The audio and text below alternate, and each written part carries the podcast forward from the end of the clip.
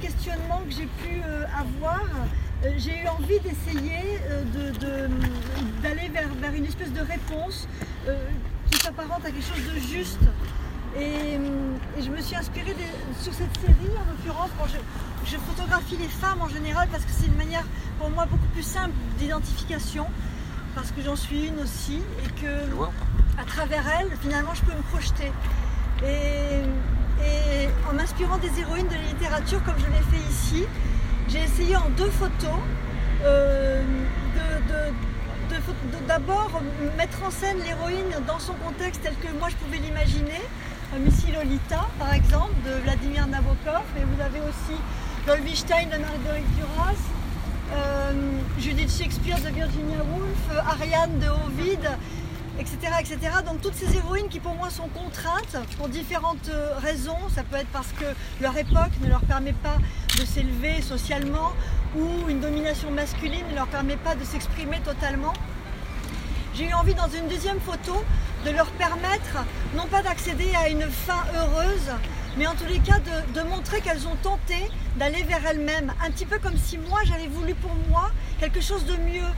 quelque chose de mieux et, qui me permettait d'être complètement en harmonie avec ce que je suis vraiment. Et quand je vois une, Célestine qui euh, est obligée de, faire fi des relations qu'elle a avec ses employeurs ou même avec les domestiques qui peuvent être d'une cruauté sans pareil, grâce à une espèce d'armure de mépris et d'indifférence qui la caractérise, j'ai essayé dans la deuxième photo, euh, vous allez la voir dans une camisole de force en train de crier,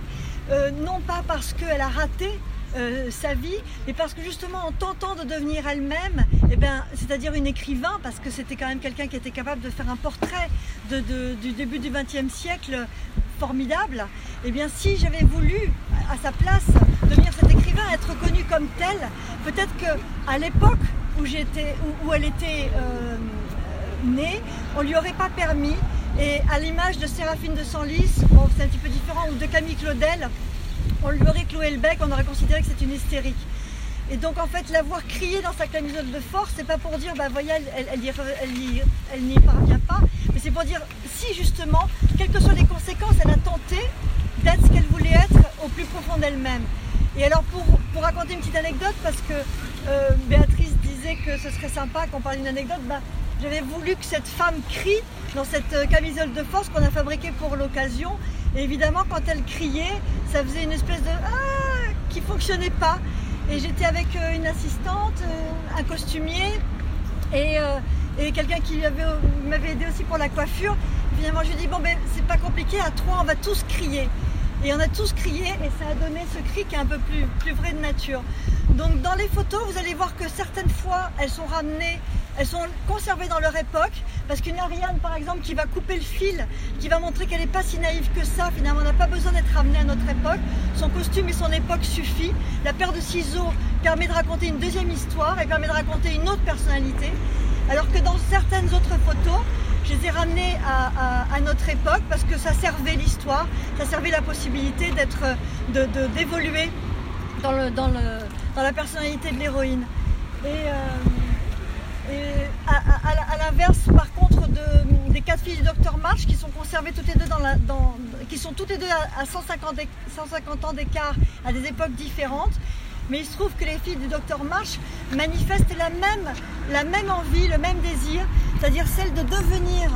euh, une femme, une adulte, en accord avec ses émotions profondes, avec ses souhaits profonds. Et je pense tout simplement qu'à 150 ans d'écart, ces quatre jeunes filles n'ont pas beaucoup changé. Elles ont toujours la même envie ben, d'aimer, d'être aimées principalement. Et euh, c'est pour ça que j'ai trouvé que cette fratrie en 1850 et aujourd'hui, finalement, exprime le même désir. Pour chacun des diptyques, c'est une question en guise de titre, parce que forcément, cette euh, série a soulevé beaucoup de questions. Et j'invite évidemment le, le public à trouver sa propre version de la réponse.